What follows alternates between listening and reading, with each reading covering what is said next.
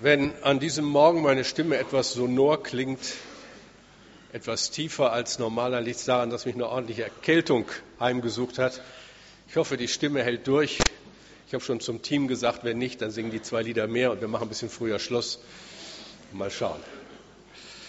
Ich darf fortsetzen in dieser Predigtreihe Schluss mit dem Mittelmaß, darf all die, die das letzte Mal nicht dabei sein konnten, letzten Sonntag darauf hinweisen, dass man diese erste Predigt um des Zusammenhangs willen, wäre das nicht schlecht, auf CD nachhören kann. Die CDs kann man hier vorne am Infotresen erwerben oder aber auch direkt von der Homepage der Paulusgemeinde kann man die Predigt runterladen. Schluss mit dem Mittelmaß. Wir machen uns natürlich auch als Gemeindeleitung Gedanken, wie wir unserer geistlichen Aufgabe gerecht werden. Sonntag für Sonntag besuchen viele Menschen unsere Gottesdienste, investieren ihre Zeit, ihr Geld, ihre Gaben in die ganze Arbeit. Und es muss schon die Frage gestattet sein, was kommt dabei heraus? Kommen Menschen zum Glauben an Christus hier bei uns und bei unseren Missionaren, deren Dienst wir mittragen? Wir können sagen, ja, das geschieht, aber wir wünschen uns, dass es noch mehr geschieht. Werden aus Menschen, die Gott kennengelernt haben, hingegebene Jünger Jesu? Ja, das geschieht. Gott sei Dank. Es passiert aber vielleicht nicht in dem Maß, wie es dem Willen Gottes entspricht. Und deswegen sind wir hier gefordert. Mark Hall hat ein Lied geschrieben, das werden wir nach der Predigt hören.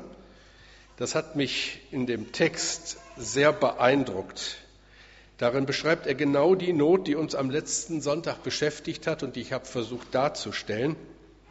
Dieses Lied von ihm heißt Somewhere in the Middle, irgendwo in der Mitte. Und darin heißt es unter anderem, irgendwo zwischen kalt und heiß, irgendwo zwischen neu und alt, Irgendwo in der Mitte findest du mich. Und dann singt er weiter in der nächsten Strophe.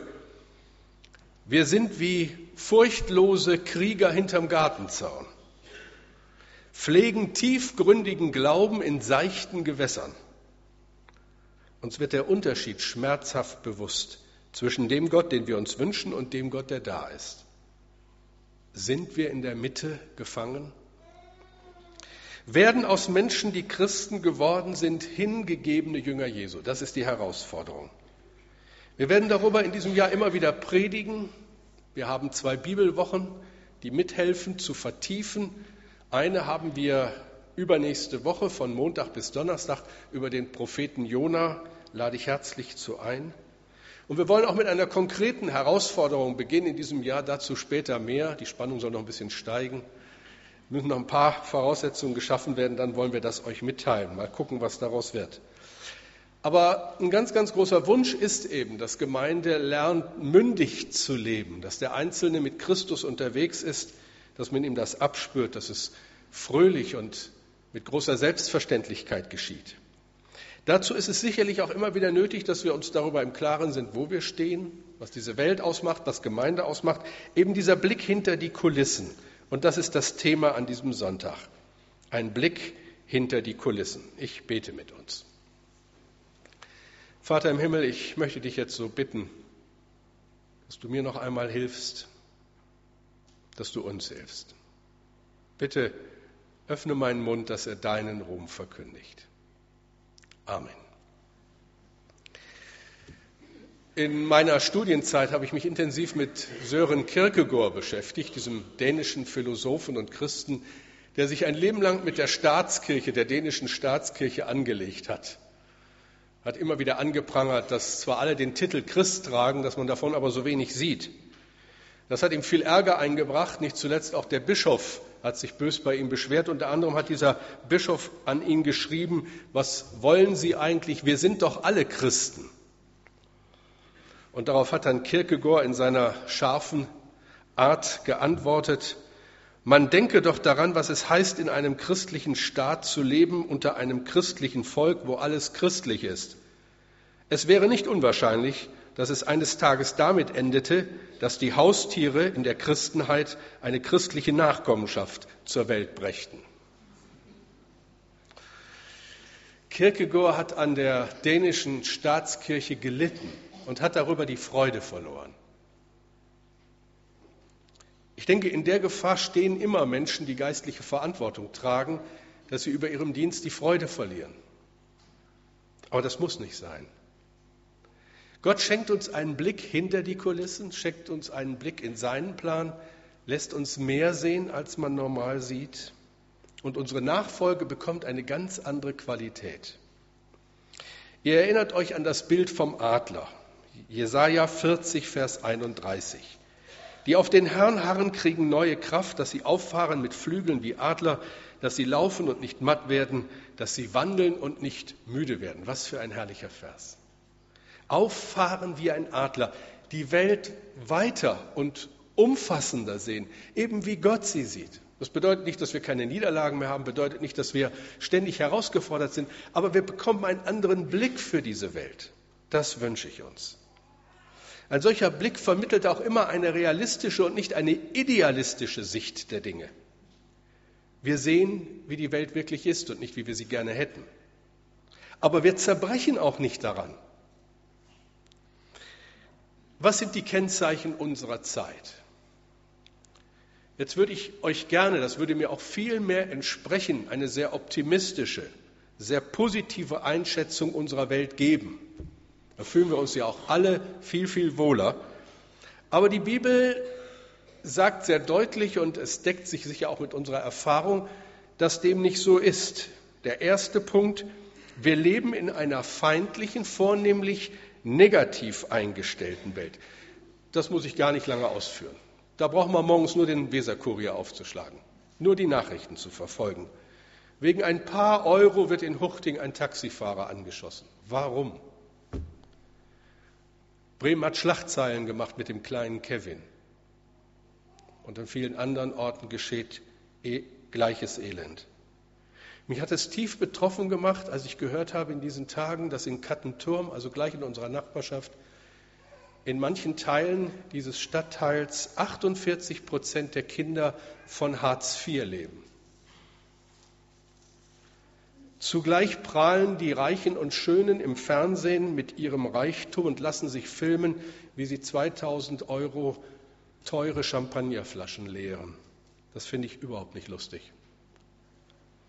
Das Fernsehen suhlt sich geradezu in menschlichen Tragödien, die Talk- und Gerichtsshow, die Detektiv- und Beratungsshow.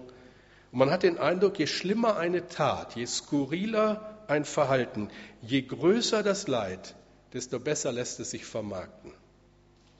Und das ist absurd, das ist Sünde, das ist böse und es macht uns Angst, also mir macht es Angst. Aber Jesus vermittelt seinen Jüngern den richtigen Blick, die richtige Einschätzung. Redet das nicht schön, aber vermittelt die Sicht des Adlers und die lautet, Johannes 16, Vers 33, in der Welt habt ihr Angst, aber seid getrost, ich habe die Welt überwunden. Jesus sagt euch, fürchtet euch nicht. Ein zweiter Punkt. Wir sind eingesperrt im Mittelmaß und bitteren Gedanken. Das ist ja auch so ein typisches Kennzeichen unserer Tage, dass sich alle beklagen, wie schlecht es ihnen geht. Verantwortung wird so leicht immer den anderen zugeschoben, nicht zuletzt auch dem Staat. Und jeder kann Geschichten erzählen, wie ihm übel mitgespielt worden ist. Und da glaubt man nicht mehr, da hofft man nicht mehr und da liebt man nicht mehr. Und die alles beherrschende Maxime lautet, zuerst komme ich und alles andere interessiert mich nicht. Wie anders die Sicht des Adlers. Wie anders die Überzeugung eines Menschen, der mit Jesus unterwegs ist. Jesus kommt und sagt, Matthäus 16, Vers 25, denn wer sein Leben erhalten will, der wird's verlieren. Wer aber sein Leben verliert um meinetwillen, der wird's finden. Spätestens hier merken wir, dass Christen ganz anders aufgestellt sind. Der Ansatz ist ein völlig anderer. Und ein drittes, wenn wir unsere Welt charakterisieren sollen. Die wenigsten haben den Mut, anders zu sein. Man tut, was man tut, was alle tun, nur gar keine Wellen schlagen. Zivilcourage in unseren Tagen oft gefordert, ist nicht gefragt. Anpassung in. Ich denke, viele haben den Blick für das Besondere verloren und denken nur an den nächsten Tag. Alexander Solzhenitsyn hat einmal gesagt, war es nicht in früheren Zeiten immer so, dass der Verfall des persönlichen Mutes der Anfang vom Ende war? Jesus sagt, Matthäus 10, Vers 32, wer nun mich bekennt vor den Menschen, den will auch ich bekennen vor meinem himmlischen Vater. Wieder das Bild. Der Adler sieht weiter. Gott hat alles unter Kontrolle. Hinter den Bergen liegt weites Land. Wie bekommen wir einen Blick dafür? Ich denke, das geschieht vor allem dadurch, dass wir uns dem Wort Gottes aussetzen, dass wir die Bibel lesen. Deswegen, ihr lieben Leute, lest eure Bibel. Es ist ein Kennzeichen für Wachstum im Glauben, für hingegebene Jüngerschaft, wenn wir uns in der Bibel auskennen. Deshalb können wir auf das persönliche Bibelstudium nicht verzichten, können nicht darauf verzichten, dass es in den Kleingruppen geschieht. Und wir können nicht darauf verzichten, dass es in der Predigt weitergegeben wird. Und genau das will ich jetzt tun. Ich will euch eine biblische Geschichte erzählen, die deutlich macht, wo der Unterschied liegt zwischen hingegebenen Jüngern und Menschen, die irgendwo in den Kinderstuhen ihres Glaubens stecken geblieben sind. Es ist eine Geschichte aus alter Zeit. Ich liebe diese Geschichte, das werdet ihr gleich merken.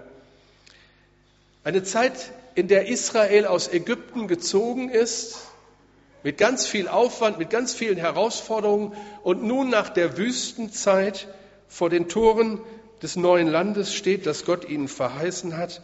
Und nun wollen sie dieses Land in Besitz nehmen. Was sie erlebt haben, war begeisternd. Sie schauen in das Land hinein und denken, das ist das Land, das Gott uns gegeben hat. Hier ist unser Platz. Und sie wissen, dass Gott ihnen genau dieses Land vor langer, langer Zeit schon versprochen hat. Es gehört ihnen. Mose, der Anführer des Volkes, bekommt von Gott persönlich den Befehl, das Land zu erkunden, Kundschafter auszuschicken. 4. Mose 13, Vers 2.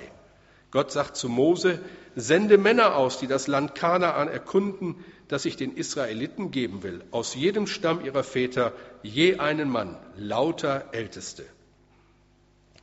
Also damit das klar ist, das Land fällt ihnen nicht einfach zu. Das wird ihnen nicht einfach gegeben, sie ziehen ein, keiner ist da, jetzt sind wir da. So nicht. Sie müssen dieses Land erobern. Sie müssen sich damit vertraut machen, was zu tun ist. Es gibt viel Arbeit zu tun, aber am Ende steht die Verheißung, es gehört euch. Das ist wie in der Gemeinde. Da würden wir uns auch manchmal wünschen, uns fällt alles so zu, aber so geht es eben nicht. Der Kaffee wird muss gekocht werden. Der kocht sich nicht von alleine. Es muss geputzt werden, es putzt sich nicht von alleine. Die Kinder sollen von Jesus hören, das geschieht nicht von alleine. Es übernehmen nicht die Engel, ob ihr es glaubt oder wollt, äh, nicht. Ich meine, das übernehmen Engel, aber in menschlicher Gestalt. Also auch hier, ja, Gott hat ihnen dieses Land verheißen, das ist eures, aber da ist noch viel zu tun. Deshalb Kundschafter. Mose schickt zwölf Kundschafter los. Biblische Zahl. Aus jedem Stamm ein, nicht irgendwelche Leute, das heißt ausdrücklich verantwortliche Leiter, Älteste. Und die bekommen einen klaren Auftrag. Sie sollen sich alles ansehen und dann zurückkommen und berichten. Sollen erzählen, wie viele Leute da wohnen, wie der Boden beschaffen ist, wie groß das Land ist und so weiter. Mehr nicht. Sie bekommen keine Anweisungen, das, was sie gesehen haben, zu kommentieren. Sie sollen nur berichten, was sie als Kundschafter beobachtet haben, damit sich Mose einen eine Vorstellung davon machen kann, was jetzt als nächstes zu tun ist. Mose sagt ihnen auch nicht, schätzt mal, ob es sich lohnt, ob wir überhaupt in der Lage sind, die Einwohner zu besiegen. Sie sollen nur beobachten und das berichten, was sie sehen, mehr nicht. So weit, so gut. Sie ziehen los und sind 40 Tage unterwegs. 40 Tage Erkundung in Aktion oder wie die äh, Aktion damals hieß, weiß ich nicht. Da hat so alles angefangen irgendwie. Als sie zurückkommen, sieht es aus, als hätten sie den Kajenmarkt geplündert. Sie sind über und über mit Früchten, wunderschönen Früchten, riesigen Weintrauben beladen. Und das Volk, das so das gerade wahrnimmt, wie die Kundschafter zurückkommen, strömt zusammen und es geht ein großes A und O durch die Reihen. Herrlich, so weit, so gut. Aber nun geschieht etwas Seltsames. Die Kundschafter liefern keinen einheitlichen Bericht ab.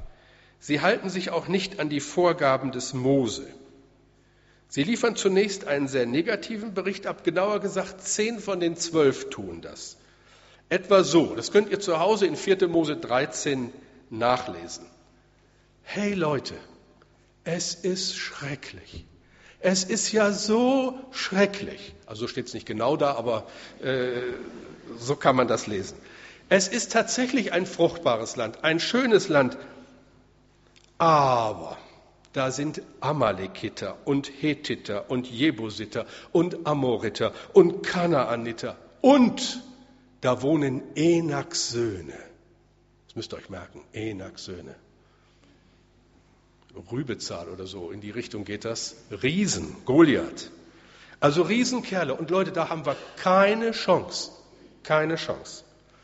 Das Volk ist entsetzt. Natürlich. Die jüdische Morgenpost verbreitet die Schreckensmeldung in Windeseile. Das ist ein Land, in dem herrscht Mord und Totschlag. Und die Riesen werden uns zerquetschen wie die Heuschrecken. Wie gesagt, steht alles in 4. Mose 13 und 14 so oder ähnlich, lest das nach. Wenn man das liest, dann kommt in einem sowas hoch wie Wut. Man möchte am liebsten in dieses Buch klettern, die Berichterstattung unterbrechen und den Kundschaftern ins Wort fallen. Hey, wer hat euch Nasen um einen Kommentar gebeten? Ihr sollt berichten und fertig. Gott hat euch doch dieses Land verheißen und lasst doch Mose mal machen. Ist euch mal aufgefallen, dass so mancher langjährige Christ überall und unaufgefordert zu allem seinen negativen Senf dazu gibt? Oder persönlicher und besser, hat Gott dir schon einmal gezeigt, wie schwer du dich tust, andere zu loben und zu ermutigen? Auch das ist so ein Gradmesser unserer geistlichen Reife. Hier läuft es anders. Die Reaktion auf den Bericht der zehn Stinkstiefel, wie soll man sie sonst nennen, ist fatal. Es verbreitet sich ja bekanntlich nichts besser als eine schlechte Nachricht. Bad News in Good News. Das ist so eine Weisheit aus der Zeitungsbranche. Das Volk gerät in Panik. Hört euch das mal an. Jetzt geht es wieder wörtlich weiter. 4. Mose 14, 1 und 2. Da fuhr die ganze Gemeinde auf und schrie, und das Volk weinte die ganze Nacht. Die Armen. Und alle Israeliten murrten gegen Mose und Aaron, und die ganze Gemeinde sprach zu ihnen, ach, dass wir in Ägyptenland gestorben wären oder noch in dieser Wüste stürmen. Es ist zum Heulen. Gott hat seinen Leuten ein Land verheißen, das sie nun nicht einnehmen können. Gott hat sie mit ungeheurem Aufwand aus Ägypten geführt. Aber negatives Denken ist höchst infektiös. Steckt an, schlimmer als jede Viren, als jede Bakterie. Es steckt an. Und plötzlich ist der Himmel dunkel, keiner mag mich mehr, alles hat keinen Sinn, auf niemand ist Verlass, Gott ist tot und ich wäre es am liebsten auch. Erinnert mich so an diesen düsteren Chor in einer Verdi-Oper. Wir armen Israeliten, die Riesen verspeisen uns demnächst zum Frühstück. Die waren übrigens inzwischen bestimmt fünf Meter groß oder noch mehr. Im Laufe der Berichterstattung werden ja solche Sachen immer größer, die Riesen halt auch. Und es geht noch weiter. Was jetzt kommt, ist wirklich nicht zu glauben. Der Vorschlag wird laut, lasst uns einen Hauptmann über uns setzen und zurück nach Ägypten ziehen. Ja, geht's noch. Wie trostlos ist die Situation von Leuten, die vorgeben, Gott zu kennen und so reagieren. Wie schrecklich, wenn Menschen, die jahrelang zur Gemeinde gehören, jahrelang mit gesungen und mit gebetet haben, plötzlich reagieren, als wäre Gott tot. Sie sehen sich zurück nach ihrem alten Leben und vergessen die Schrecken der Gefangenschaft. Sie wollen wieder Hühner sein, die im Dreck nach Würmern suchen. Sie sind Adler mit gebrochenen Flügeln. Gott will das nicht. Gott will, dass wir uns besinnen auf das, was wir sind. Das ist die eine Möglichkeit, auf die Widerwärtigkeiten des Lebens zu reagieren, so wie die zehn Kundschafter. Nun die andere. Nochmal zur Erinnerung, zwölf waren unterwegs, zehn haben Panik geschoben, zwei sind anderer Meinung. Und jetzt kommen zwei Namen, die müsst ihr euch unbedingt merken. Nicht vergessen. Josua und Kaleb. Josua und Kaleb. Kalebs Empfehlung an die verschreckten Leute lautete, 4. Mose 13, 30, lasst uns hinaufziehen und das Land einnehmen, denn wir können es überwältigen. Kaleb hat das Gleiche gesehen wie seine Kollegen, hat dasselbe Land erkundet und kommt zu einem ganz anderen Schluss. Lasst uns hinaufziehen und das Land einnehmen, denn wir können es überwältigen. Ich höre den Adler. Und dann Josua, sein Kumpel, der ist noch besser. Der ist so empört über die Reaktion des Volkes, dass er seine Klamotten zerreißt, damals ein Zeichen von Trauer und Wut. Und dann sagt er Folgendes zu dem Volk, 4. Mose 14, 9. Fallt nur nicht ab vom Herrn und fürchtet euch vor dem Volk dieses Landes nicht, denn wir wollen sie wie Brot auffressen. Es ist ihr Schutz von ihnen gewichen, der Herr aber ist mit uns. Fürchtet euch nicht vor ihnen. Komisch, ne? Er hatte genau das Gleiche gesehen wie die zehn. Wisst ihr, was ich bei diesen Worten höre? Den Flügelschlag des Adlers. Ganz anders. Die Sichtweise eines Kindes Gottes. Es ist herrlich. Über den beschränkten Horizont schauen, mit den Möglichkeiten Gottes rechnen, Nein sagen zu einer Sichtweise, die nicht wirklich mit dem Eingreifen Gottes rechnet. Ein ganz anderer Mann, der Gott über alles geliebt hat, David, hat das mal in einem Psalm wunderschön ausgedrückt. Den wollte ich euch vorlesen. Der Herr ist mein Licht und mein Heil. Vor wem sollte ich mich fürchten? Der Herr ist meines Lebens Kraft. Vor wem sollte mir grauen? Wenn die Übeltäter an mich wollen, um mich zu verschlingen, meine Widersacher und Feinde, sollen sie selber straucheln und fallen. Wenn sich auch ein Heer wider mich lagert, so fürchtet sich dennoch mein Herz nicht wenn sich Krieg wider mich erhebt, so verlasse ich mich auf ihn. Josua und Kaleb, zwei Leute, die eine ganz andere Sicht hatten. Ein Blick hinter die Kulissen. Aber nun kommt die spannende Frage, wie reagiert die Gemeinde? Wie reagiert das auserwählte Volk Gottes? Wie reagieren die Israeliten? Eigentlich hätte doch jetzt kommen müssen, ja, so soll es sein. Auf in den Kampf. Mutter, schmier die Butterbrote, es geht los. So oder ähnlich. Aber ihr Lieben, denkste, nur einen Vers weiter, gleich hinterher, lesen wir, aber die Israeliten schrien, steinigt sie. Und wisst ihr, wenn Gott nicht im selben Augenblick eingegriffen hätte, dann hätten sie das auch getan. Die Sicht der Mehrheit war negativ und kritisch gefangen von dem, was man halt sieht und denkt. Und es sollte 40 Jahre dauern, bis dieses Volk endlich in das Land einzieht, das Gott ihnen versprochen hat. 40 Jahre. Die Generation der Kritiker und Nörgler starb in der Wüste. Erst 40 Jahre später führen Josua und Kaleb die Israeliten in das verheißene Land. Wie viel Segen geht uns verloren, wenn wir nicht mit Jesus unterwegs sind. Wir wollen daraus lernen. Das ist der Sinn dieser Predigtreihe.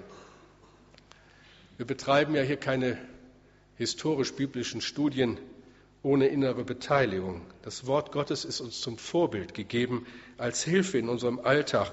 Gott hat uns diese Geschichte überliefert, dass wir daraus lernen und klarkommen und in dieser Welt bestehen können. Und deshalb müssen wir noch einmal sehr genau fragen, was will er uns damit sagen? Ich denke, dass diese Geschichte ein Stück göttlicher Pädagogik ist, eine Hilfe, geistlich zu wachsen. Denn schon morgen kannst du genau in dieser Situation stehen. Die Riesen bedrohen dein Leben. Deine ganze kleine Welt droht zu zerbrechen. Die Riesen bedrohen auch manchmal die Gemeinde. Dann geht ein Aufschrei durch die Reihen. Wie konntet ihr nur? Kann man das nicht besser planen? Wie schnell rufen wir, steinigt sie, zurück nach Ägypten. Ich will von Josua lernen. Ich finde seine Reaktion offenbar tiefstes Vertrauen. Fallt nur nicht ab vom Herrn und fürchtet euch vor dem Volk dieses Landes nicht, denn wir wollen sie wie Brot auffressen. Keine Angst vor den Riesen. Früher oder später müssen auch die Riesen nach der Pfeife Gottes tanzen. Ihr habt ja sicherlich mal ein Basketballspiel gesehen, live oder im Fernsehen. Das ist das Spiel der großen Frauen und großen Männer, also jetzt groß im Sinne von Länge. Unser bedeutendster deutscher Basketballspieler ist ja Dirk Nowitzki. Der hat den Sport ja noch populärer gemacht. Der spielt bei den Dallas Mavericks in den Vereinigten Staaten. Wenn man da mal so ein Spiel sieht in der NBL, zum Beispiel zwischen den Dallas Mavericks und den Chicago Bulls, dann bekommt man ja eine Ahnung davon, wie groß die Spieler sind, erst dann, wenn man den Schiedsrichter sieht. Ja, sonst fehlt der Vergleichspunkt. Also der kann dann ruhig wie ich 1,82 sein, aber in ihrer Mitte wirkt er wie ein Zwerg. Aber, und das ist jetzt hochinteressant, obwohl er von solchen Riesen umgeben ist, scheint er sich nicht zu fürchten. Im Gegenteil, sie tanzen nach seiner Pfeife. Das ist doch erstaunlich. Ihr Lieben, wir sind seine Leute. Wir sind mit ihm unterwegs. Niemand hat ein Recht über uns zu herrschen, als allein der ewige Gott. Und das ist die richtige Sichtweise. Gottes Gegenwart sehen und mit ihr rechnen. Weil das so ist, gehen wir weiter und nehmen Kanaan ein. Wir verstecken uns nicht. Deshalb laden wir ein zu dieser Aktion 3, Vers 16 und machen Platz für neue Leute. Wir wollen so kämpfen, so spielen, dass Gott sich über uns freut. Einige von euch kennen diese Geschichte. Ich liebe sie und deshalb an dieser Stelle noch einmal, um das deutlich zu machen, dass wir in der Gegenwart eines großen Gottes leben, der uns sieht, der dich und mich sieht und der es so gut mit uns meint und der sich daran freut, wenn wir seine Sichtweise entwickeln, der sich an unserer Mühe freut, der unser Kämpfen sieht, auch unser Versagen der nicht müde wird, uns zu unterstützen und der so gerne möchte, dass wir gewinnen, dass wir ans Ziel kommen. Thomas war ein überaus begabter, aber fauler Fußballspieler. Er gehörte zur Mannschaft, aber am liebsten hatte er es, wenn er ausgewechselt wurde. Er liebte die Bank, nicht das Spielfeld. Er hatte so ein gewisses Phlegma. Eigentlich ein begabter Knopf, aber anstrengend war nicht seine Sache. Eines Tages kam der Trainer zu ihm, während die Mannschaft trainierte und sagte, Thomas, für dich ist ein Telegramm gekommen. Hier. Thomas nahm das zur Kenntnis, aber sagte so in seiner Art, ohne Anstalten zu machen, es zu öffnen zum Trainer, Trainer, liest du mir das vor.